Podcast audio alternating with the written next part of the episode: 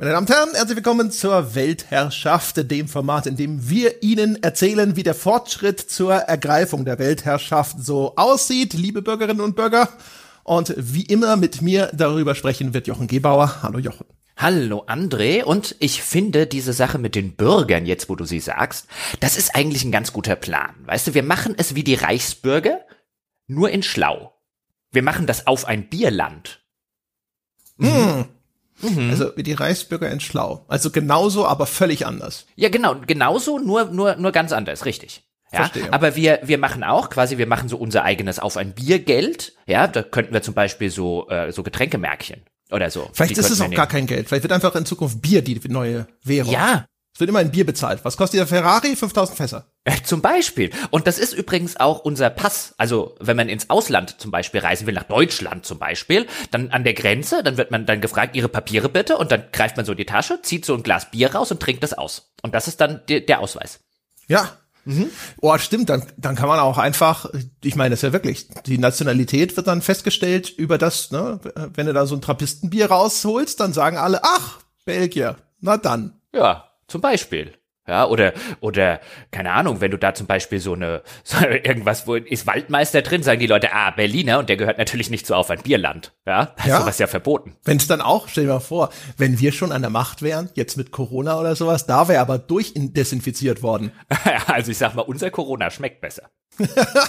ja, das auch, aber ja, da wäre die Rachendesinfektion, da, da, meine Güte, da wären wir aber Weltmarktführer gewesen. Ja, also ich sag jetzt mal, eine Unterhopfungspandemie passiert dann auf ein Bierland nicht. Nee, das passiert dann auch nicht. Mhm.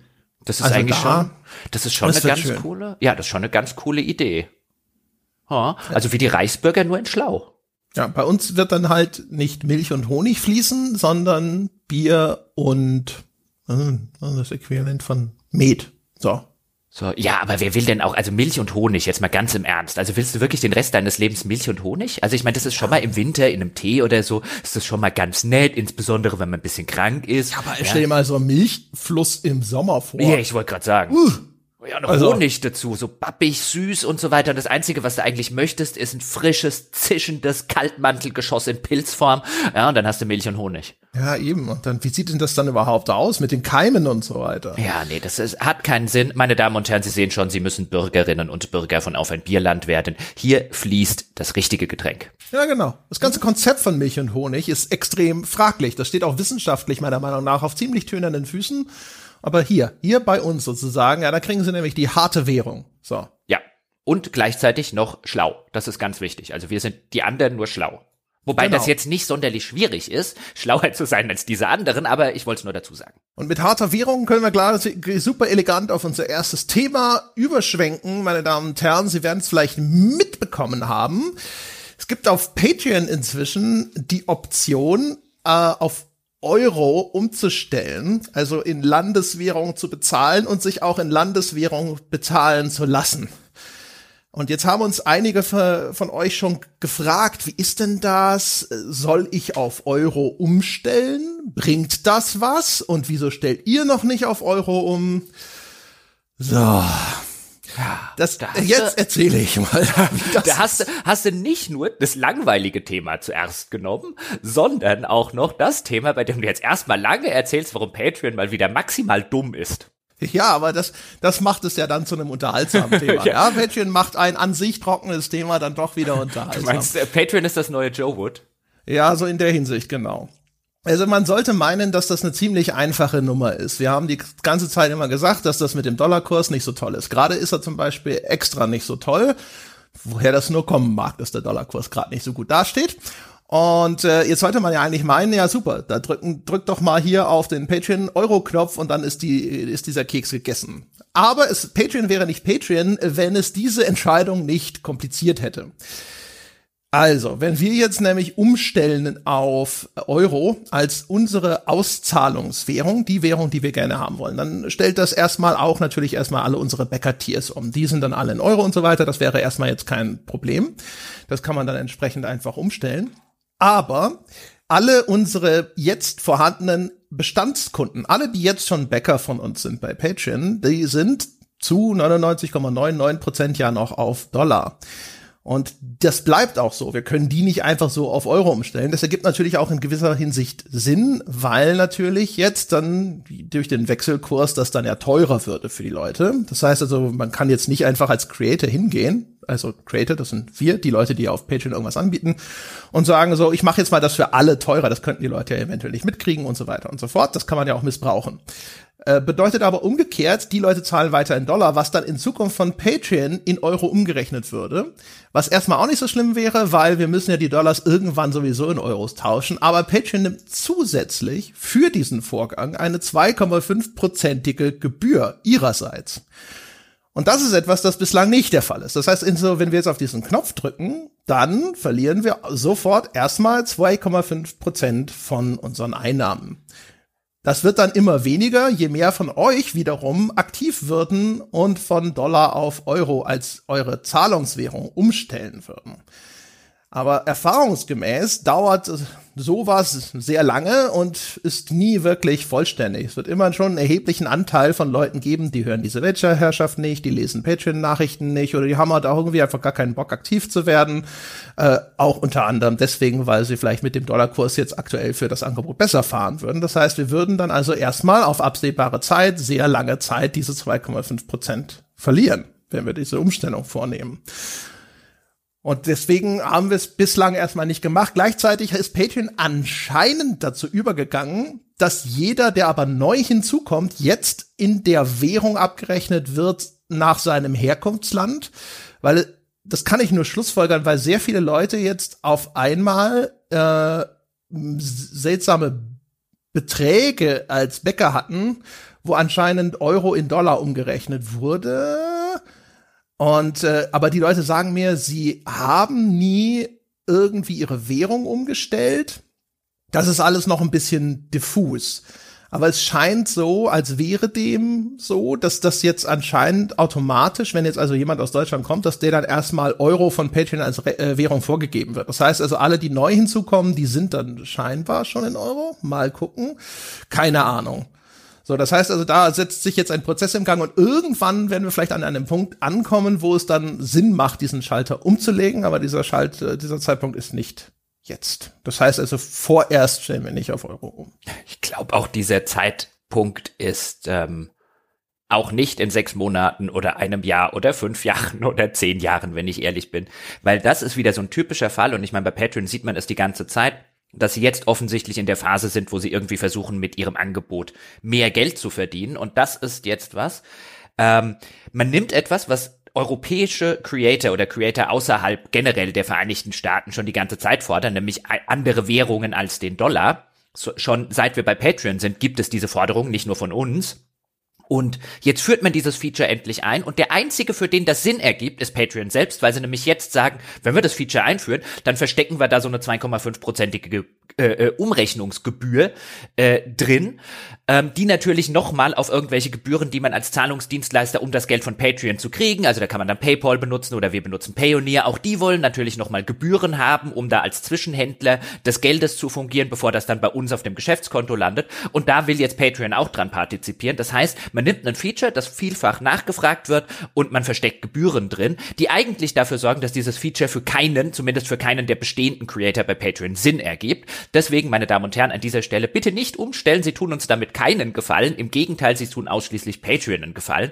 Und das ist wirklich sowas, wo ich sage, ich glaube nicht, dass Patreon diese Kurve nochmal kriegt, weil die ganzen Sachen, die sie in den letzten Monaten gemacht haben, wir erinnern uns zum Beispiel, als sie ihre Gebührenstruktur verändert haben, ist wirklich ausschließlich, um selbst mehr Geld zu verdienen. Das ist ja vollkommen okay, aber das geht halt ausschließlich einseitig zu Lasten der Creator bei Patreon, weswegen ich offen gestanden nicht glaube, dass sie, dass sie da noch mal die Kurve in Richtung, es wird ein Zeitpunkt kommen, in dem wir das gerne machen kriegen. Die werden das nächste Feature ausrollen, mit dem sie versuchen, Geld zu verdienen. Ja, also bei Patreon ist ja eh so ein bisschen bekannt, dass die jetzt schon seit, keine Ahnung, wahrscheinlich so seit zwei Jahren in diesem Modus sind, wo wahrscheinlich ihre Investoren gesagt haben, so alles klar, offensichtlich kriegen wir euch nicht für unglaublich viel Geld an irgendjemand verkauft, also muss die Kohle jetzt, die, die, die Rendite muss jetzt direkt aus dem Unternehmen raus selber kommen. Und jetzt müssen wir halt schauen, wo kommt die Kohle her ein Teil von den Features sind dann halt so, Service-Features, äh, ne? Mit, du kannst jetzt dann irgendwie Merchandise, bieten sie dir an, dass das direkt über Patreon mhm. läuft mit Fulfillment und sonstige Geschichten. Das kann ja vielleicht auch ganz nützlich sein. Sie haben ja ihre Gebühren schon verändert. Davon waren wir, glaube ich, nicht sonderlich betroffen, weil wir noch in diesem Founders-Tarif sind. Das ist dann vor allem für alle Leute, die neu dazugekommen sind da gibt's dann auch jetzt irgendwelche Premium-Tarife, wo du noch, keine Ahnung, weiß nicht, ob du da mehr Speicherplatz hast für Kram, den du auf Patreon hochlädst oder sowas. Ich habe mir das nicht genau angeschaut. Ich habe nur geschaut, was würde sich denn ändern und bleib, bleibt unser Tarif denn soweit erstmal bestehen. Also die Quintessenz ist eigentlich weiterhin, wer damit kein Problem hat, sollte erstmal auf Steady wechseln. Äh, das ist, glaube ich, nach wie vor unser bevorzugter Dienstleister in dieser Hinsicht, insbesondere weil sich an einem neuralgischen Punkt nichts geändert hat. Patreon ist ein schwarzes Loch, in das man hineinruft, wenn es denn um solche Dinge geht. Also wenn ich Kontakt suche zu Patreon und irgendeine Frage habe, Ansprechpartner suche, wissen möchte, wie es denn aussieht mit diesem oder jenem Feature und so weiter und so fort, dann ist die, der, die, die, die Reaktion schwierig zu erhalten, wenn sie denn überhaupt eintritt. Und das ist eigentlich das Hauptärgernis bei Patreon. Ja, ich finde, also äh, offen gestanden, sorry, wenn ich, wenn ich einhake, aber ich finde mittlerweile das Hauptärgernis ist, dass Dinge, ich meine, wer unsere früheren Weltherrschaften hört, der wird hören sowas wie ein, äh, bevor wir überhaupt zu Steady gegangen sind, bevor wir das alles gemacht haben und da eine eigene Backend-Lösung dafür entwickelt haben und richtig Geld in die Hand genommen haben, damit das funktioniert. Wir saßen ja wirklich da und haben gedacht, jetzt führt doch endlich mal die Euro-Zahlungen ein, dann können wir auch bei Patreon bleiben. Wir wollten ja nie von Patreon weggehen und ein zweites Standbein aufbauen. Ja, Bankeinzug war auch immer ein großes. Genau, Bankeinzug war das andere große. Und noch was war, was auch nice to have gewesen wäre, was Patreon jetzt auch eingeführt hat, ja mit den Jahresabos. Und dann führt Patreon den Kram tatsächlich ein und man meinte oder würde meinen, wenn man die früheren Folgen gehört hat, wir würden hier jetzt sitzen und würden irgendwie nackt auf der Straße tanzen ähm, und uns freuen darüber und quasi zurückwechseln können. Und dann führen die das wirklich immer auf die maximal dämlichste Art und Weise ein, die uns keinen Meter weiterhilft. Bei den Jahresabos ist es ja auch so. Die gibt es jetzt bei Patreon. Die müssten wir jetzt einschalten und damit würden wir automatisch einschalten, dass sofort abgebucht werden kann. Im Moment ist es ja bei Patreon so, man wird äh, Bäcker von uns oder Unterstützer von uns und dann bekommt man bis zum Monatsende, wenn man jetzt am 20. Bäcker wird, hat man erstmal zehn Tage gewissermaßen Anführungszeichen kostenlos Zugriff. Das machen wir so oder ähm, äh, behandeln wir so wie so eine Art Probemonat, den man vorher abschließen kann und danach am Ende des Monats wird die Zahlung fällig. Jetzt kann man bei Patreon sofort Zahlung aktivieren. Das heißt, wenn man am 20. Bäcker wird, wird auch am 20. abgebucht. So weit, so gut. Das machen sie aber auch bei den Jahresabos, weil sie keine tagesgenaue Abrechnung können oder wollen. Das heißt, wenn ich am 20. Unterstützer werde und ein Jahresabo abschließe, bezahle ich für diesen Monat voll, obwohl ich nur 10 Tage in diesem Monat Unterstützer war. Und das ist einfach dämlich, kundenunfreundlich, creatorunfreundlich. Deswegen schalten schalten wir das nicht ein, weil wir das unfair gegenüber den Leuten finden, dass sie mehr für einen Monat bezahlen, ähm, obwohl sie in dem Monat gar nicht äh, äh vollständig Abonnent gewesen sind. Steady kann das tagesaktuell, wenn ich am 20. Bäcker werde, gilt das bis zum 20. des Folgemonats. Patreon kann oder will das nicht, führt aber trotzdem Jahresabos ein, weil es die gerne verkaufen würde und kann das überhaupt nicht abbilden. Und das ist halt so typisch für Patreon in der, in der aktuellen Phase. Da bin ich sogar ganz dankbar, dass man, äh, weißt du, André, so kamen wir ja drauf, dass man, dass man in dieses schwarze Loch reinrufen kann und nichts raus wird. Stell dir mal vor, die hätten uns damals gesagt, ja, ja, wir arbeiten an der Eurozahlung, wir hätten drauf gewartet und dann wäre die so ausgegangen. ja, das in so so gesehen ist das richtig. Ich finde es bei dem Ding, also nochmal zum Verständnis, damit man eben Jahresabos machen kann, muss man dieses Feature aktivieren, wo jemand sofort fünf Euro zahlt oder jetzt in dem Falle fünf oder ne, wenn ihr freundlich sein wollt, das wäre sehr nett, sechs Dollar.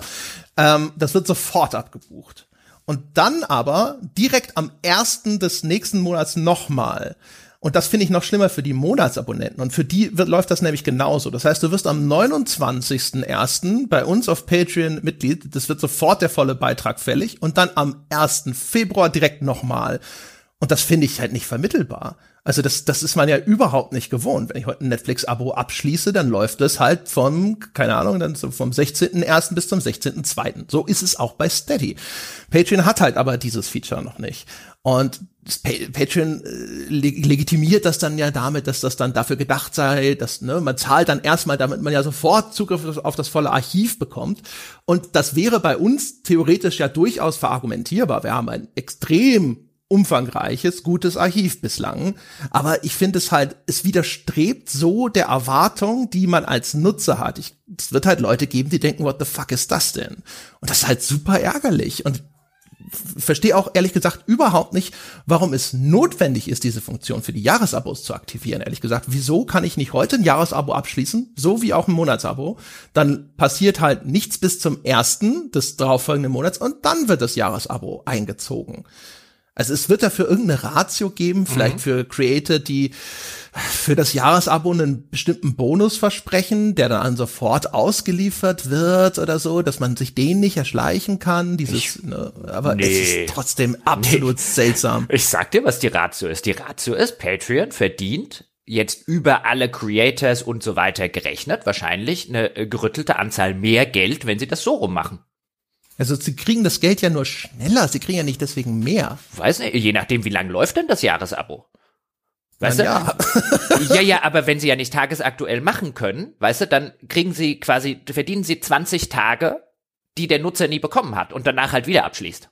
Ah, ja, aber ey, wegen den 20, also gerade aus der Sicht von Patreon. Ich nehme an, ich dass ich glaube, halt, das ist einfach irgendein Quatsch. Das ist ein, also letztlich glaube ich, sagen sie auf diese Weise verdienen wir einen halben Monat mehr Geld ohne Arbeit sozusagen damit zu haben und das auf alle Creators mit Jahresabos gerechnet und wahrscheinlich dann bei denen hinter den Kulissen ein bisschen schöner gerechnet, als er in der Realität tatsächlich wahr ist, haben die sich wahrscheinlich gedacht mit einem, da verdienen wir jetzt auf die nächsten Jahre gerechnet so und so viel Prozent mehr Umsatz generieren wir damit. Ich nehme an, das war, also ich, bei Patreon ist derzeit alles Umsatz, Umsatz, Umsatz. Ja, aber ehrlich gesagt, ich glaube in dem Falle, ich, das wirkt nicht wie etwas, das mit Berechnung und aus einem bestimmten Motiv heraus geschieht, sondern eher aus irgendeiner Notwendigkeit, die ich nicht nachvollziehen kann. Aber es ist wurscht. Es ist halt wieder, es ist das typische, der typische Montag in Patreon-Land, wo du so da sitzt und denkst dir so, ach cool, das ist ja ein interessantes Feature. Und dann so, ah. Ah, ist dein Pferdefuß. Ich habe ich hab's dir hab's dir ja schon erzählt, ich erzähl's dir auch noch mal kurz und er ich hatte neulich ähm, auf dem Handy, ich habe halt meine privaten E-Mails reingeguckt und ich habe ja auch einen privaten Patreon Account. Ähm, also also Unterstützer-Account, äh, mit dem ich den einen oder anderen unterstütze, unter anderem auch uns, um zu sehen, was halt quasi von uns so äh, rüberkommt und wenn mal ein Fehler existiert. Und ähm, dann kam eine eine E-Mail von Patreon, uh, we have updated our policies. Und meine erste Reaktion war ein Oh fuck, was haben sie gemacht und wie viel wird es uns kosten? Ja, ja, genau. Ja, wir hatten ja in der Vergangenheit, die Leute erinnern sich vielleicht, die lange noch mit dabei sind, häufiger mal den Fall, wo Patreon dann beschlossen hat, wir ändern jetzt mal was und teilen das nicht mit oder nur kurz vorher und Gott, Gott behüte, dass sie vorher sich mit den Leuten unterhalten, die tatsächlich eigentlich die eigentlichen Inhalte erstellen, ob das überhaupt Sinn macht oder gewünscht ist. Äh, naja, ja, also wie gesagt, weiterhin, äh, äh, wenn ihr könnt und wollt, wechselt lieber zu Steady. Dort gilt nach wie vor, wenn es geht, nehmt den Bankeinzug, das ist nach wie vor der attraktivste Feature, obwohl das leider auch nicht mehr, der Abstand ist viel, viel kleiner geworden. Da haben wiederum die Middleware-Anbieter, die, die, die die eigentlichen Zahlungssysteme bereitstellen, das macht ja auch nicht Steady selber, die haben äh, anscheinend beschlossen, dass der Bankeinzug echt viel zu günstig ist. Der war nämlich bislang immer so, ich glaube, weißt du das noch? Es war immer nur ein Prozent, ja, ja. glaube ich. Ne? Ein, ein, ein Prozent der Gesamtsumme, was halt für so einen Zahlungsanbieter-Service äh, absurd ist, weil normalerweise kommt noch eine Flat-Fee von 10 oder 15 oder 20 oder 25 Cent dazu, plus 2,5 Prozent oder so bei Kreditkarten. Auch PayPal nimmt erheblich mehr und da war der Bankeinzug mit einem Prozent, das war gewissermaßen geschenkt. Genau, das war halt, oh. ja. Und das, das, das Fiese dabei ist natürlich, dass was wir hier bekommen über die Abos sind ja, wenn man so will, so quasi Microtransactions, ne? also ganz, ganz viele relativ kleine Beträge. Und dann wird aber bei jedem einzelnen wird immer diese Gebühr fällig. Und ein Prozent aber von fünf Euro, das ist dann halt, oh, okay. Aber diese Flat Fees, ne? Und diese Flat Fees mhm. sind halt immer so 20 bis 30 oder noch ein bisschen mehr Cent. Und das ist dann halt prozentual von so einem kleinen Betrag. Das ist ziemlich ordentlich. Und das ist jetzt leider beim Bankeinzug auch dazu gekommen. Da gibt's inzwischen nämlich auch eine Flat Fee. Das ist immer noch unterm Strich ein bisschen günstiger als der Rest. ähm, aber lange, lange, lange nicht mehr so attraktiv wie vorher. Wir, wir müssen uns jetzt einfach, weißt du, wir müssen das auch da, äh, äh müssen wir uns vielleicht ein bisschen an so semi-legalen äh, Operationen orientieren und einfach so in ganz Deutschland so ein Netzwerk von Leute an Straßenecken stellen, weißt du, wo die Menschen bezahlen können. Bar. Muss ja das Finanzamt nie rausfinden, weißt du? Und die, die gehen dann so hin und dann kriegen sie halt im, im, im Umkehrschluss kriegen sie dann ihr, ihr Monatsabo. Ja, ja, du meinst mit, mit dem Trenchcoat im Park. Ja, ja, und äh, nein, die mit dem Trenchcoat im Park ja sind wieder sind wieder andere und die haben in der Regel nichts drunter. Ich meine eher so in den in den ähm, Baseballklamotten unter der Brücke und so. ja, das stimmt. So einfach in München an die an die Uhr. Hey, pst, hey, brauchst du? und dann und dann so. Wie hasch? Nein. The Potter Bummern. ja, willst du willst du Podcast kaufen? das wäre echt gut. Ja, ja, ja. Ja, ja naja. Naja, also, also um es nochmal in Zahlen zu sagen, ein Prozent plus 20 Cent ist die Lastschrift jetzt. Aber Kreditkarte zum Beispiel 1,9 Prozent plus 30 Cent. Also das ist schon immer noch so prozentual und auf die Masse gerechnet, also ist das schon immer noch deutlich besser. Aber es ist halt, ne, diese 20 Cent, das ist das Problem. Ja, hatte ich dir, hatte ich dir übrigens erzählt, äh, wie mich äh, der Drogendealer in Darmstadt vor nicht allzu langer Zeit angesprochen hat? Echt? So am, nee. am, ja, also das war, also ähm, bin, bin durch, durchaus in eine Gegend oder einem Viertel lang gelaufen, wo man jetzt nachsagen würde, dass man dort äh, gewisse äh, äh, Substanzen erwerben kann, die unter das Betäubungsmittelgesetz fallen, äh, musste da aber auf dem Weg zu einem Restaurant durch und dann spricht mich so ein, also der war vielleicht 17 oder 18, so in dem Alter, spricht mich halt an, hey, willst du Kokain kaufen? Und das ist halt selbst für einen Drogenhändler echt mit der Tür ins Haus gefallen. Für einen vielleicht neu in dem Job. ja, es ist so ein, vielleicht, vielleicht erstmal, weißt du, erstmal abklären, ja, habe ich überhaupt Interesse an diesen Substanzen oder so, aber gleich mal und auch vielleicht erstmal langsam anfangen, so mit, mit vielleicht Dingen, die einen nicht sofort ins Gefängnis bringen oder so, aber nein. Das scheint jetzt ja, hier die neue, also. Da kam hab, sofort der Supervisor und hat erstmal gesagt so, Hans, Hans, nein, nein, ach, nicht so.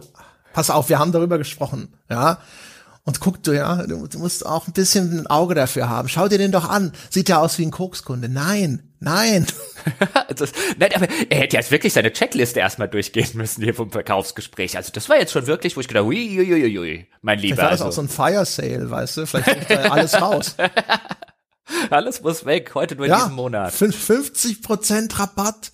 Mann, das ist deine Chance, so günstig kommst du nie wieder dran. Ja. Das war, ach so, da, da, jetzt fällt mir das mit dem Fire Sale heute nur in diesem Monat. Genau, das äh, äh gab es mal auf irgendeinem Verkaufssender, als ich mit einer mit einer Freundin zu Studienzeiten, als wir uns abends betrunken haben bei ihnen der Studentenbude und dann äh, Verkaufsfernsehen geguckt habe und da haben sie Werbung gemacht mit heute nur in diesem Monat und wir wissen bis heute nicht, was sie damit meinten. wir haben angerufen, um das zu fragen, aber die haben dann wieder aufgelegt. Hm. Unhöflich. Ja, schlimm, schlimm. Reden das ist auch wie bei ja. Patreon. Naja, egal. Ja, ja. Also, so viel dazu, also Umstellung auf Euro, na, mal gucken, irgendwann vielleicht mal schauen, aber nicht jetzt. Und wenn ihr bislang in Dollar bezahlt, bezahlt bitte weiterhin in Dollar, weil ansonsten äh, passiert eben, dass eure Euros in Dollar umgerechnet werden mit den entsprechenden Gebühren, dann an uns in Dollar ausgezahlt werden, woraufhin wir sie wieder in Euro zurücktauschen, was nicht gut ist. Nein, nein, das ist äh, äh, weniger gut, außer für alle anderen, außer den Hörern und uns. Aber für alle anderen würden da gerne dran ja, Geld alle verdienen. anderen finden es gut, das stimmt. Ja, ja alle anderen finden es super. Hinsicht, ja. So, gut. Jetzt sprechen wir über, über, über die coolen Neuigkeiten, denke ich, oder? Obwohl, wir können noch eine Sache, stimmt, haha. ja, richtig. Ja, für coole Neuigkeit weiß ich nicht, aber witzige Neuigkeit. Ihr werdet es ja eh schon wissen und gemerkt haben, mit dieser Weltherrschaft ist ein weiterer Prototyp erschienen. Und witzigerweise werdet ihr sagen, hey, Moment, diesen Prototypen habe ich ja schon mal gesehen. Aber, ja, oder gehört, muss ich richtig sagen. Aber die, die andere, aber tatsächlich ist es, nein, habt ihr nicht. nein, habt ihr nicht, zumindest nicht diesen Prototypen. Äh, der Sebastian und der liebe Ben Strobel haben ja einen Prototypen schon veröffentlicht zu einem Format. Das hatte den Namen A wie Amesis. Ne? Also es geht dann quasi quer durchs Alphabet. Ja, A, B, C, D, E und so weiter. Es geht um Begriffe aus der Gamer-Szene, aus der Gamer-Lingo und in der ersten Folge geht es um Dinge wie Aim Assist oder Any Percent, ein Begriff aus dem Speedrunning und so weiter und so fort. Abandonware ist der dritte. Es gibt immer eine sehr überschaubare Anzahl von Begriffen, die werden kurz vorgestellt, was sie denn wirklich bedeuten und dann schließen sich daran hoffentlich interessante lustige Diskussionen, ja, vielleicht auch erkenntnisreiche Diskussionen dieser Begrifflichkeiten, wo die herkommen, was die bedeuten, ob die jetzt irgendwie vielleicht äh, obskur sind und so weiter und so fort. Ähm, Und wir hatten nämlich davon einen Prototypen produziert, den haben wir uns intern angehört und haben gesagt so, ja, hm, okay, aber das können wir vielleicht noch hier und da besser machen. Und mit dem Feedback haben dann Sebastian und Ben einen zweiten Prototypen produziert und den wollten wir Anfang des Jahres rausstellen. Und dann haben wir das irgendwie intern vermasselt und haben den ersten Prototypen rausgestellt, der ja bei der internen Diskussion so ein bisschen durchgefallen war. Ja. Und jetzt haben wir einen quasi einen AB-Test konstruiert, unfreiwillig. Jetzt äh, könnt ihr heute mit Veröffentlichung dieser Weltherrschaft diese zweite Folge, ja, die nach der internen Korrekturschleife entstanden ist, auch noch hören und uns euer Feedback dazu geben, wie euch die gefallen hat, ob die besser geworden ist. Und ich weiß, es ist inhaltlich, wird sich das natürlich nicht irrsinnig stark jetzt verändert haben. Es sind die gleichen Begriffe verstehe auch jeden, der sagt, einmal hören reicht, aber wer äh, an diesem ganz besonderen Experiment teilhaben möchte und uns dann hinterher vielleicht sogar vergleichend mitteilen möchte, welche Folge hat ihm denn jetzt besser gefallen, ist die zweite Folge wirklich besser geworden und so weiter und so fort, da wären wir sehr dran interessiert. Forum.gamespodcast.de Lasst uns wissen, wie euch diese zweite Version gefallen hat. Das ist einfach Open Development, André. So hätten wir es verkaufen müssen. Wenn wir es gewusst hätten. Das, der ja. Gag ist ja vor allem, dass mich irgendwann der Ben anschrieb und sagte, ah ja, ihr habt euch jetzt ja doch entschieden, die erste äh, Version zu veröffentlichen. Kann ich ja verstehen. Das war ja auch authentischer und so. Und ich so, äh, wir haben was? ja, meine Damen und Herren, ich kann das nämlich erzählen. Also diese Weltherrschaft erscheint am Freitag. Am Montag, am Montag um halb elf haben wir immer unser Planungs-Skype-Meeting. Und da kam das zur Sprache und dann sind ähm, André und Sebastian sind dann äh, äh, auf Spurensuche auf dem FTP-Server gegangen, haben überlegt, wie das passieren konnte und ob da irgendein Ordner falsch benannt war und so weiter und haben dann, also das war dann so der Moment, wo ich mich aus ihrer Diskussion so ein bisschen geistig ausgeklinkt habe und einfach geguckt, was es in Genshin Impact Neues gibt.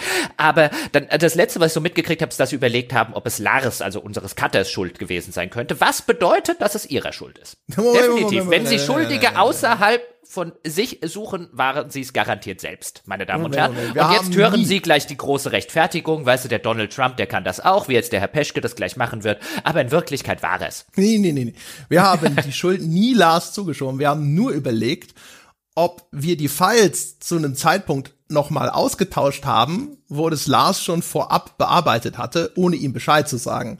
Das ist aber nicht die Schuld zu Lars geschoben, weil dann wäre es ja immer noch unsere Schuld, weil wir ihm nicht gesagt haben, hey, hast du das vielleicht schon äh, geschnitten, weil wir haben hier gerade nochmal die Files ausgetauscht. Das ging nämlich damit los, dass Sebastian mir gesagt hat, hey, die neue Version ist jetzt oben, aber ich wollte ich mir die neue Version anhören und ich immer, immer das ist die alte Version. Und dann musste Sebastian erstmal nochmal gucken, wo sind denn die Files und sonst irgendwas. Und dann habe ich, und es kann sein, dass ich zu dem Zeitpunkt aber den Ordner schon umbenannt hatte und schon grünes Licht gegeben hatte, so hey, alles klar.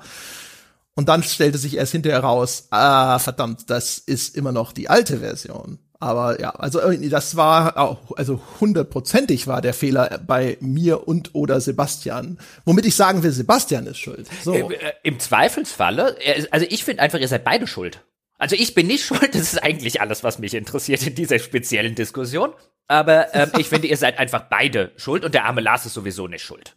Ja, der kann gar Lars nicht schuld ist wirklich sein. nicht schuld. Das der kann ich tatsächlich ausschließen. Ja. Ich, ich tendiere stark zu einem Sebastian ist schuld, muss ich sagen. So rein persönlich, das ist so mein Bauchgefühl. Ich kann das jetzt nicht belegen. Ist das so ein Fall ähm, von, das dass schon, Scheiße ja. immer nach unten rollt?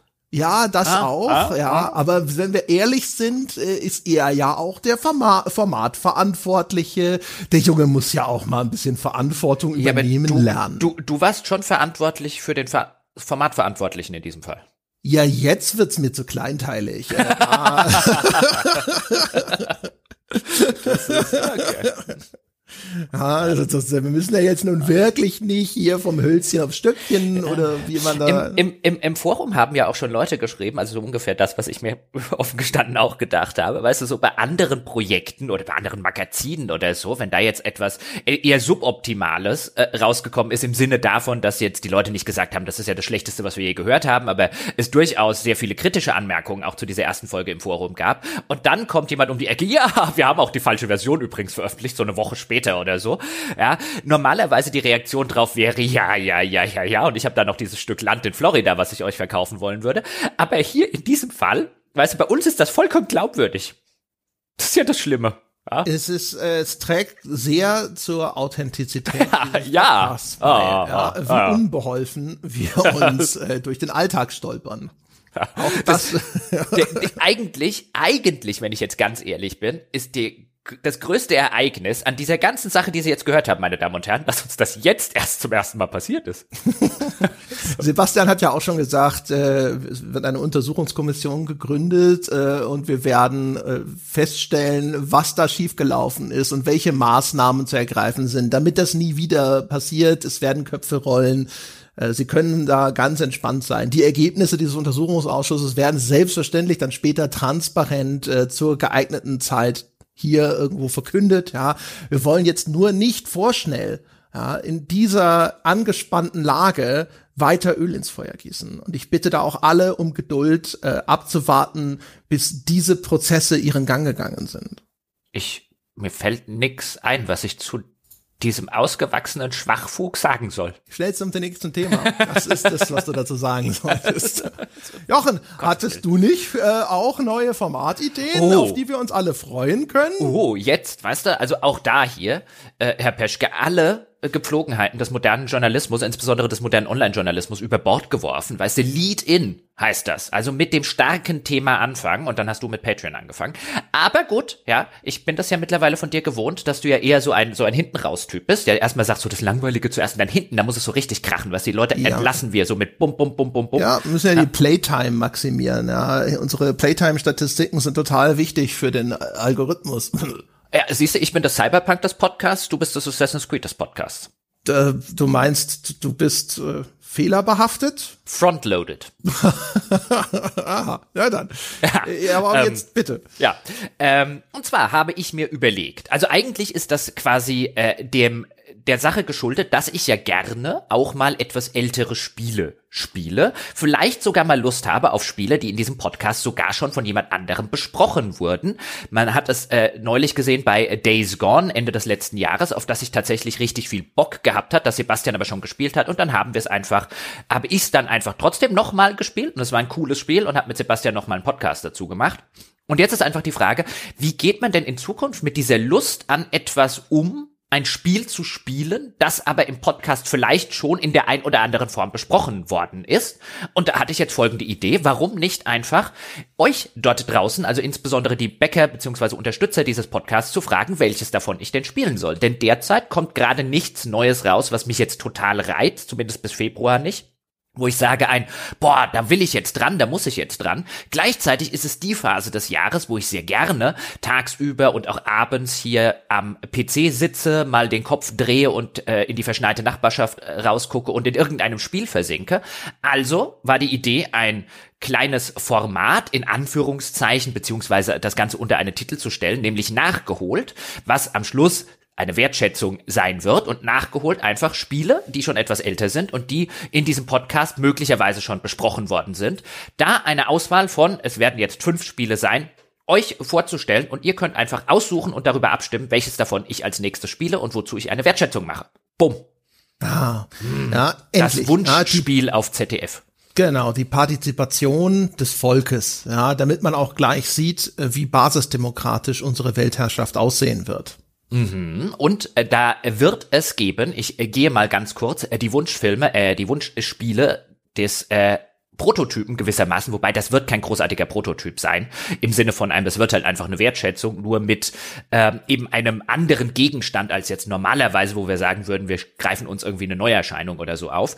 Also zur Auswahl stehen folgende Spiele. Disco Elysium, dieses Erzählrollenspiel, das so unfassbar gut geschrieben sein soll, dass ich mal kurz angespielt hatte, damals als Sebastian seine Wertschätzung dazu gemacht hat, aber nie weiter als die ersten, ich glaube, ein oder zwei Stunden gespielt habe. Das steht zur Auswahl. Zur weiteren Auswahl steht Pathfinder Kingmaker in der Definite Edition. Wir erinnern uns, ein Rollenspiel, das 2018 erschienen ist, ein traditionelles ISO-Rollenspiel, so im Stile der alten Baldur's Gate, zu dem ich damals eine lange Viertelstunde gemacht habe und jetzt, wo das ganze Ding bugfrei ist, wo das ganze Ding gepatcht ist und wo das ganze Ding offensichtlich auch in dem Zustand ist, wie es die Entwickler damals, denn das war zum Release in einem ziemlich jämmerlichen Zustand, wenn ich mich recht entsinne, offensichtlich jetzt in dem Zustand ist, in dem es die Entwickler eben gerne gehabt hätten, hätte ich durchaus Lust, das nochmal durchzuspielen oder zumindest so weit zu spielen, dass eine Wertschätzung dabei rauskommt. Also das steht zur Auswahl. Ebenfalls zur Auswahl steht Ghosts of Tsushima, das André und Sebastian während meiner Auszeit gespielt und sehr, sehr gemocht haben. Und da hätte ich durchaus Interesse daran,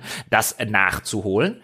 Das war Spiel Nummer drei. Spiel Nummer vier ist Outer Wilds. Laut André das beste Spiel des Jahres 2019 war es, oder? Ja, ja, also zumindest eines der, ja doch, wahrscheinlich das Beste, ja. Also okay. es ist auf jeden Fall hervorragend und es ist vor allem mal wirklich was anderes. Also das, das war, da liege ich dir die ganze Zeit in den Ohren mit, also wenn du was nachholst, dann holst das nach. Gut, also das wäre auf jeden Fall, ich weiß schon, wer für Outer Wilds stimmt in der Abstimmung. Das hab, haben du und Sebastian, glaube ich, auch in einem Podcast besprochen während meiner Auszeit, oder? Genau, das haben wir mit Dom besprochen. Genau, ihr mit Dom. Und als letztes, ich glaube zwar nicht, dass es gewählt wird, aber ich habe Lust drauf und das wurde noch gar nicht besprochen in diesem Podcast. Und zwar handelt es sich, jetzt halten Sie sich fest, meine Damen und Herren, um Tokyo Mirage Sessions FE. Das ist nämlich ein von Atlus, also von den Persona-Machern, ähm, für die Switch, also ursprünglich gab es das für die Wii oder für die Wii U gab es das, glaube ich, ursprünglich. Und das ist jetzt eine, sozusagen eine Definite Edition nochmal für die Switch, die 2020 rausgekommen ist. Und das ist so eine Mischung aus den Atlus-Rollenspielen und den ähm, Fire Emblem-Spielen. Das ist nämlich so ein Crossover.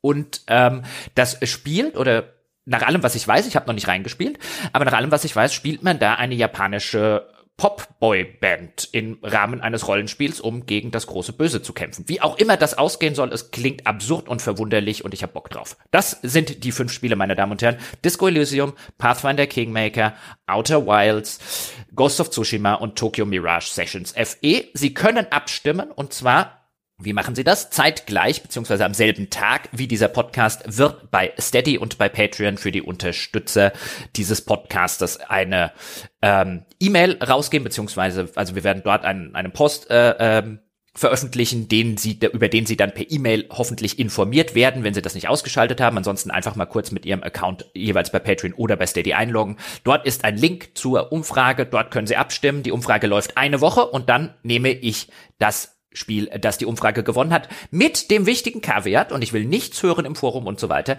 wenn ich den Sieger nach zehn Minuten überhaupt nicht ausstehen kann, nehme ich den Zweitplatzierten. Das Recht nehme ich mir raus, also sozusagen dieses ein, wo man normalerweise bei einer Wertschätzung sagen würde, nee, ich refunde das Ding, das, da habe ich jetzt keinen Bock drauf. ja, also ich weiß, wenn ich jetzt halt sage, es gewinnt äh, Disco Elysium und ich sage nach drei Stunden, ich kann das nicht weiterspielen, das ist elend und das ist ein 90-Stunden-Spiel oder so, das werde ich nicht machen ich glaube nicht, dass es passiert. Ich habe extra nur welche ausgesucht, auf die ich tatsächlich Bock habe und von denen ich mir relativ sicher bin, ähm, dass ich die nicht nach zwei Stunden angewidert zur Seite lege, aber ich sag's dazu. Ja, äh, aber das, das, das ist der Charme solcher Wahlformate nicht, dass die Leute dich in etwas reinzwingen können, von dem sie wissen, dass du es hassen wirst, um sich dann daran zu ergötzen? Ich ich, die Sache ist die, ich habe ein Nachgeholt-Format gemacht, nicht Takeshis Castle. nicht oh. äh, langer spielt Dark Souls? Nein, nein, auch das äh, machen wir. Nein, auch das machen wir nicht. Ich würde da auch schon gerne, ich meine, ja, das ist, weißt du, sowas ist halt ganz witzig, ja. Oh, jetzt spielt der Jochen, muss ein Spiel spielen, das er irgendwie hasst oder so. Und klar, so auf den ersten Blick fände ich das als auch witzig, wenn man dich zum Beispiel dazu zwingen würde, aber was kommt denn da am Ende? Kommt doch nichts Gewinnbringendes dabei raus, weißt du? Das ist, das ist dann 50 Stunden investiert für und, und letztlich ja äh, im übertragenen Sinne ähm, Geld der, der Unterstützerinnen und Unterstützer für einen Joke, der halt nach fünf Minuten nicht mehr lustig ist. Das ist, das ist so ein bisschen wie bei diesen Experimenten, so ein Milgram-Experiment und so, wo du jemandem Stromschläge versetzen kannst. Da könntest du wahrscheinlich hinterher eine interessante Untersuchung darüber anstellen, zu welchem Grad dich wie viel Prozent der Hörerschaft verletzen möchten. Das ist richtig, aber auch dieses Experiment werden wir zumindest unter meiner aktiven Beteiligung nicht durchführen. da ist er wieder, der alte Wissenschaftsfeind Gebauer. nein, nein, nein, nein, nein, der Stromschlagfeind. Ah, Tomato, Tomato. Stromschlagfeind. Stehe ich überhaupt nicht drauf. Mochte ich übrigens, also das gab zumindest mal eine Zeit lang, ich weiß gar nicht, ob man das heute noch macht, so als Fußballtorhüter hat man dann gerne mal so Probleme mit Handgelenken, Fingern, Ellbogen und so weiter. Und zur damaligen Zeit, wenn man da halt massivere Probleme hatte, also wahrscheinlich so eine Art Tennis-Ellbogen oder so, der das letztlich dann gewesen ist, weil man halt häufig so mit ausgestrecktem Arm halt Bälle abgewehrt hat, die durchaus äh, fest geschossen waren, da hat man dann so, so, so Stromtherapien bekommen, um die Entzündungen und so weiter runterzubringen. Und das war alleine schon unangenehm. Ich will mir gar nicht vorstellen, wie tatsächliche Stromschläge wehtun. Geil, ist das ein Vorläufer von dieser, es gibt doch diese Muskelstimulations-Schnicki-Schnacki. Das Ding, wo Leute trainieren, die nicht wirklich trainieren wollen und Ja. sich deswegen diese Elektrogürtel umspannen, weil dann angeblich durch den Strom und die Muskelstimulation du quasi zum Adonis wirst, indem du zwei, 20 Minuten auf dem Stepper stehst und jemand steht daneben und sagt motivierende Dinge zu dir. Die sind aber aus dem Boden geschossen, ja, wie äh, wie Unkraut in dem in den vergangenen ein zwei Jahren hier in der Gegend zumindest, wo ich mir denke, da ist auch schon wieder eins von diesen Dingern. Mein Gott, wie viele Leute haben die denn? Die oder oder wie viel kostet das, dass die so viele so viele Ladenlokale rechtfertigen? Aber gut. Es ist halt der, äh, ein, ein schneller Weg zum Reichtum ist eine möglichst überzeugende äh, und selbstverständlich wirkungslose äh, Abkürzung zum Fitnesserfolg anzubieten. Wo die Leute, wo du, immer wenn du den Leuten sagen kannst, so, weißt du, wie die alte Bauchmuskelgerät-Werbung. Nur zehn Minuten in der Woche und Sixpack. Wenn du das den Leuten erfolgreich einreden kannst, equals Cash. Das stimmt schon, aber früher, weißt du, waren die irgendwie im, im Nachtprogramm des Privatfernsehens. Heute haben die hier Ladengeschäfte in Frankfurt. Ja, es ist, es ist ein Milliardenmark. Gut, kommen wir gleich zum nächsten, was ich vorhabe, meine Damen und Herren. Und auch das werden Sie, so alles läuft, natürlich auch immer unter diesem Kaviar. Sie wissen, hier plaudern wir aus dem Nähkästchen, da kann sich auch noch was ändern. Aber auch da ist eine baldige Aufnahme geplant. Ähm, und baldig heißt nicht irgendwann in ein, zwei Monaten, sondern in den nächsten äh, paar Tagen. Ähm, ich habe vor, ein kleines Crossover-Format mit dem Falco Löffler zu machen. Den kennen Sie sehr wahrscheinlich, weil ich mit dem auch den Buchpodcast zusammen mache. Und wir haben beide total Bock drauf, mehr und weiter über Geschichten zu plaudern und über das Geschichtenschreiben und über das Writing und über Charakterisierung und über Plots und über Plot-Twists und so weiter. Und wir hätten da Bock drauf, das mal tatsächlich bei Spielen zu machen. Also ein Spiel, nämlich ein Geschicht, also ein Spiel, das sehr viel Story erzählt, ein extrem storylastiges Spiel, das sich da auch viel Mühe dafür gibt, mal unter der Maßgabe nicht eines Spiels, wie das gemeinhin gemacht wird, zu beurteilen, nämlich wir gucken uns das Gameplay an, bei einem Adventure zum Beispiel, wie sind die Rätsel, ähm, wie, wie, wie, ist, da- wie ist die ganze grafische Umsetzung, das Ganze und so weiter, sondern wirklich uns das anzugucken und zu rezensieren, als wäre das gewissermaßen ein Roman. Jetzt wissen wir natürlich, ist es nicht, sondern ein Spiel ist immer ein bisschen mehr, aber einfach mal wirklich sehr, sehr dezidiert den äh, Blickwinkel und das Schlaglicht auf die Geschichte, das Writing, die Figuren, ähm, den Aufbau, die Struktur und so weiter zu legen, wie wir das normalerweise zum Beispiel in einem bei uns im Buchpodcast machen würde, die, wo interessanterweise die Besprechungen ganz andere sind, als jetzt die, die ich zum Beispiel mit André und Sebastian hier im Games Podcast mache, zumindest in, in, in vielen erheblichen Teilen. Dazu wird es aber unweigerlich notwendig sein, auch das haben wir so ein bisschen bei der Vorbereitung festgestellt, weil Spiele ein bisschen anders aufgebaut sind, klar, als Romane, dass wir die Spiele jeweils spoilern müssen. Und deswegen wird das ein, ein massiver Spoiler-Podcast, bei dem wir uns tatsächlich eine Erzählung eines Spiels anschauen wollen und die Erzählung des Spiels von vorne bis hinten analysieren möchten. Deswegen werden wir uns auch Spiele vornehmen, die jetzt nicht die allerneuesten sind, damit möglichst viele Leute eben sagen können, ein, das habe ich entweder schon gespielt oder ein, naja, das kann ich trotzdem hören, das werde ich wohl nicht mehr spielen. Also wir werden da jetzt nicht unbedingt gleich mit Cy Cyberpunk oder so loslegen, sondern wir haben uns ein, ähm, wie Falco sagt, erzählerisch, ich habe es noch nicht gespielt, total fantastisches, mit einem coolen Kniff Adventure vorgenommen, namens Unavowed von Watch It Eye Games das so ein bisschen gilt als das beste Adventure, ich glaube 2019 oder 18, hat Falco gesagt, so ein bisschen unter dem Radar geflogen. Und das auch insbesondere deswegen, weil Falco sagt, gerade diesen erzählerischen Kniff, da wird man dazu spoilern müssen, den, das werden wir uns komplett gespoilert anschauen und ein, hoffentlich ein kleines Format daraus machen, wo wir uns solche Spiele vornehmen und einfach mal gucken, wie in diesem Medium-Spiel interaktive Geschichten erzählt werden, wie die strukturiert werden, was sie cool machen, was sie vielleicht noch besser machen könnten und so weiter und so fort. Ich glaube, das wird cool. Äh, ich freue mich sehr drauf und hoffentlich kann da die erste Folge mit Unavowed schon erscheinen. Aber wie immer schon bald erscheinen, wollte ich sagen. Aber wie immer der Kaviar, da ist noch nichts in Stein gemeißelt, das ist noch nicht aufgenommen. Am Ende spiele ich das jetzt und stelle fest, äh, nein, da, wir müssen was völlig anderes nehmen oder so irgendwas. Also das einfach nur so direkt brandheiß aus dem Nähkästchen von gestern. Wie macht ihr das eigentlich bei nicht-linearen Spielen? Also wo Entscheidungen und Verästelungen da sind? Weil dann könnte ja theoretisch eu euer Erleben und damit vielleicht auch eure Einschätzung auseinandergehen? Spielt Vielleicht. Alles, weiß nicht. Das haben wir noch nicht. Das muss, müsste man dann in dem jeweiligen Fall sich anschauen. Da haben wir jetzt noch nicht irgendwie, wir haben einfach gesagt, wir nehmen jetzt mal ein cooles Spiel, das dazu, sich dazu eignet. Und Falco hat gesagt, hier, das eignet sich super dazu.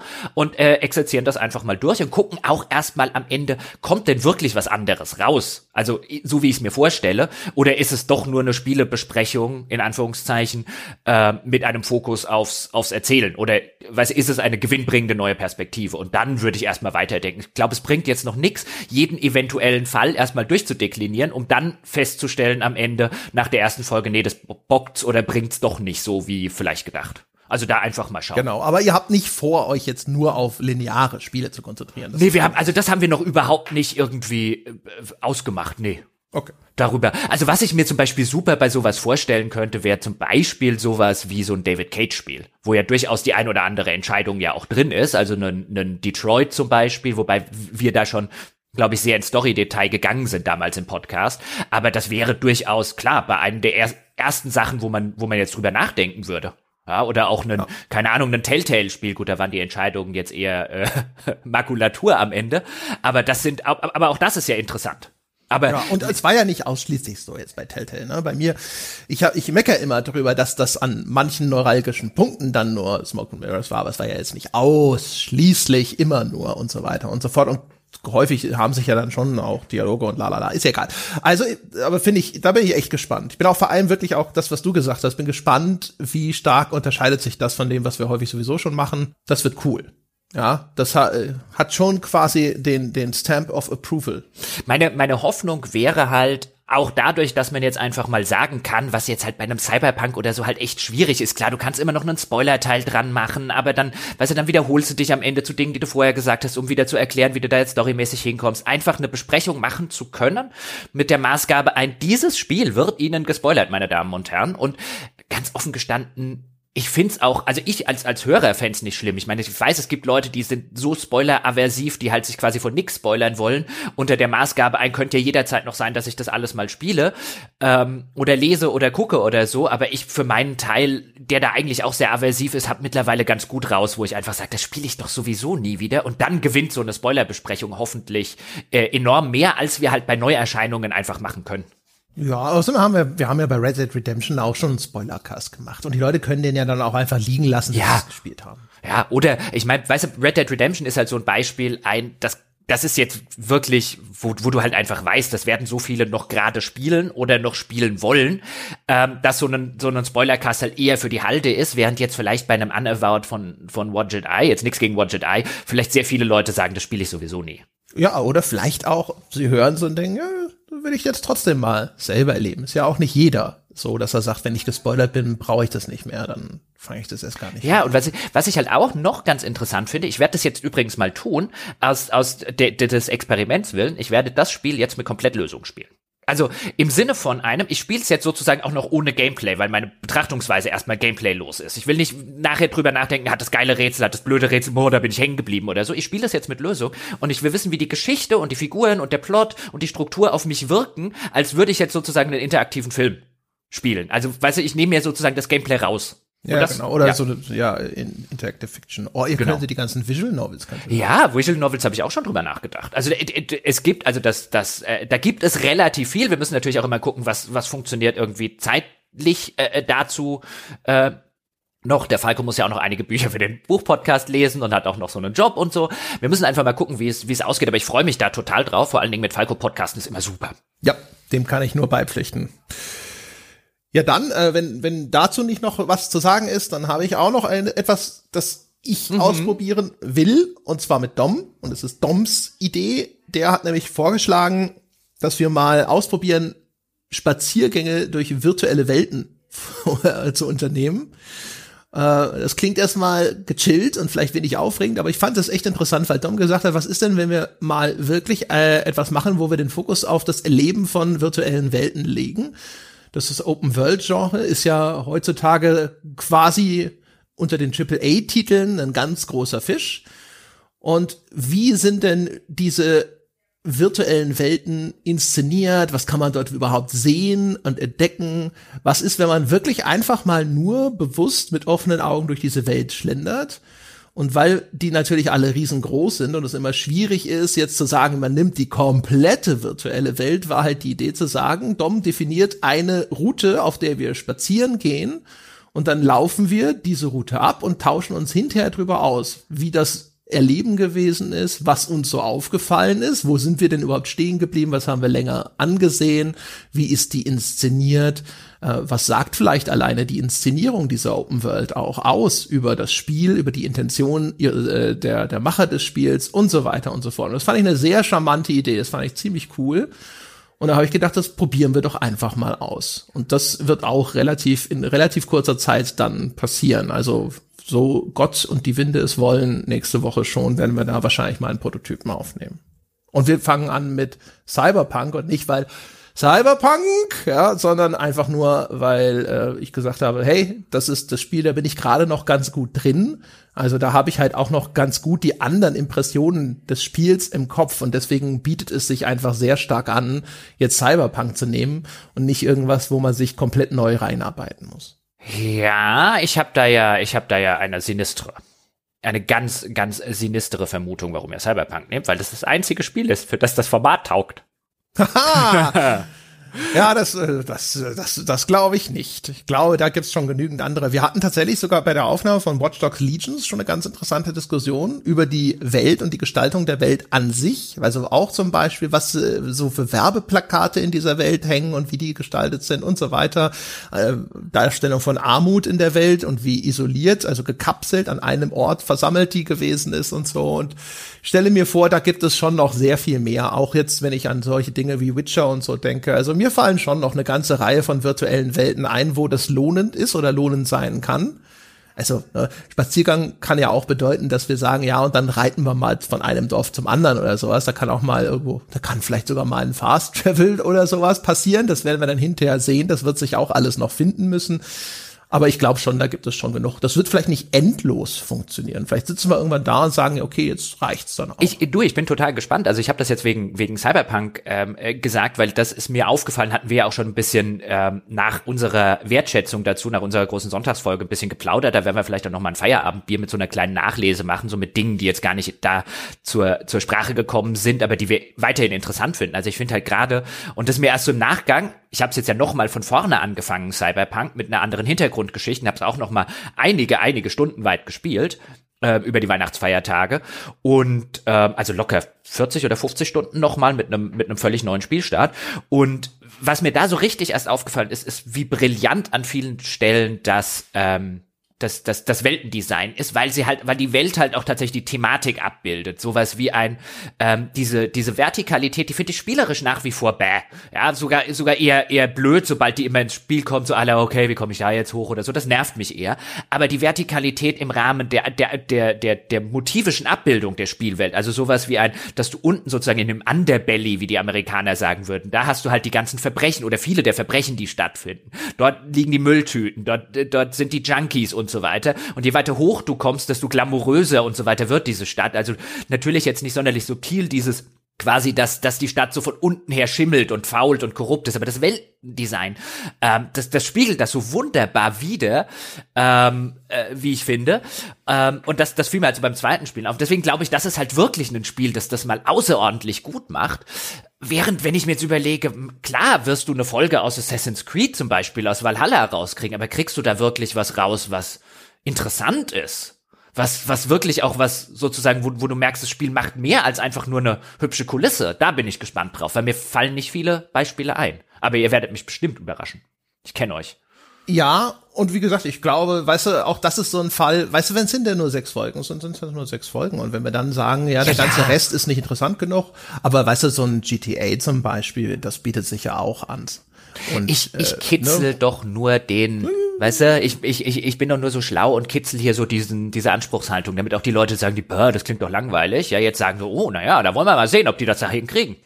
Und gerade zum Beispiel bei sowas, ist ja auch eine Frage der Perspektive. Und wenn jetzt bei einem Assassin's Creed, ein Dom, der durch einen Assassin's Creed und ein historisches London läuft, ich glaube, da, der hat auch noch mal einen ganz anderen Blick darauf, was es dort zu entdecken gibt, als wenn ich da durchlaufe. Und äh, davon verspreche ich mir schon einiges. Aber wir werden sehen. Wir sehen, werden ja sehen, was dann hinterher dabei rauskommt. Ja, da bin ich, äh, da, da bin, also gerade so bei historischen Sachen, klar, ist ja auch interessant ein, also weißt du, wenn wir jetzt einen, keine Ahnung, einen, einen äh, Assassin's Creed aus, äh, äh ein Assassin's Creed Syndicate zum Beispiel nehmen, weil du gerade London gesagt hast, bei einem historischen London, dann fände ich auch schon so halbwegs interessant, also weißt, weißt du, wenn wir halt über die Spielwelt an sich reden, nicht über Erzählungen und so, wie, wie historisch akkurat die ist.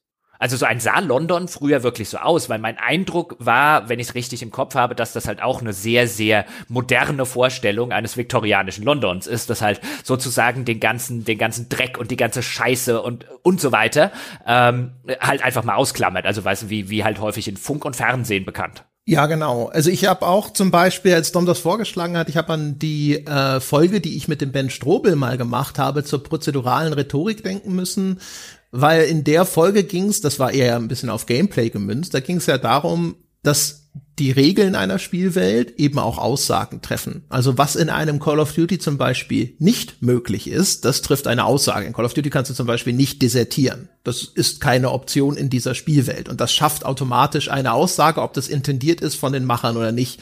Und das Ganze lässt sich ja auch auf so ein Format anwenden was ist denn überhaupt dargestellt in einer Spielwelt? Also gibt es dort Kinder, Junkies und so weiter? Im Falle von Cyberpunk lautet diese Antwort ja, aber in vielen anderen Spielwelten lautet die Antwort nein. Auch das ist interessant. Also was ist denn nicht da? Und das, was da ist, wie ist das dargestellt? Auch zum Beispiel, auch da wieder, das hat häufig nicht den Grund, dass die Entwickler Dinge wirklich ausblenden wollen, wie jetzt zum Beispiel unterschiedliche Körpertypen. Ne? Gibt es dicke Menschen in dieser Spielwelt oder sowas? Das hat häufig eher äh, produktionstechnische Gründe, es schafft aber trotzdem einen Ausdruck. Ne? Dass du in einer Spielwelt manchmal sein kannst, wo halt nur so Idealmaße durch die Gegend laufen und das sind Sachen, das sind Randbemerkungen, die sehr leicht bei normalen Spielbesprechungen runterfallen, weil selbst bei unseren epischen Podcast-Längen es nicht lohnt, auf solche Winzdetails einzugehen.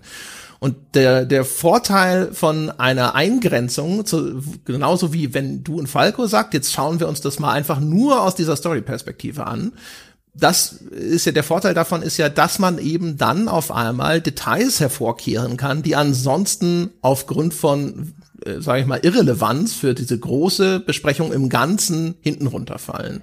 Und ich stelle mir vor, dass das auch bei unseren Spaziergängen durchaus der Fall sein wird. Ich bin sehr gespannt. Das sind wir alle. Ja. So, jetzt sind wir alle so gespannt und dann bleibt jetzt wahrscheinlich nur noch das Abwarten. Das Abwarten, bis diese äh, hochtrabenden Pläne alle Früchte getragen haben und wir sehen, wie dann die tatsächlich die bittere Realität aussieht.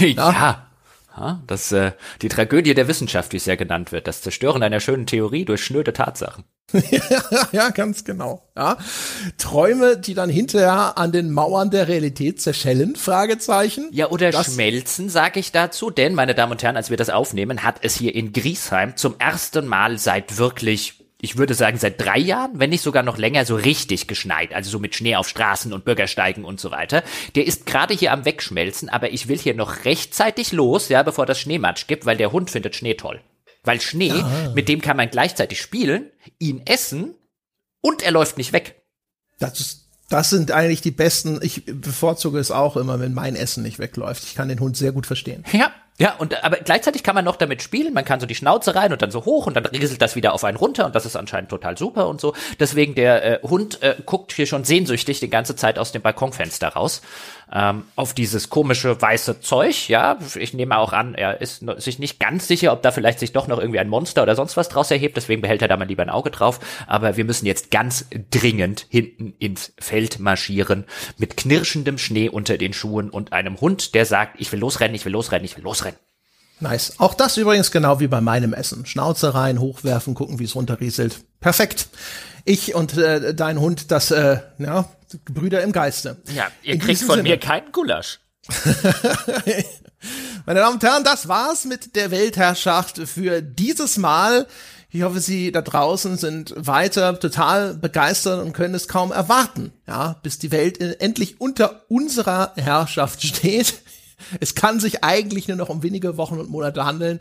Haben Sie Geduld, wie auch bei allem anderen. Auch vielen Dank fürs Zuhören. Vielen Dank an diejenigen unter euch, die schon Unterstützer sind. Alle anderen, ne, vielleicht ist ja heute, heute der große Unterstützungstag. In diesem Sinne, bis zum nächsten Mal. Macht's gut.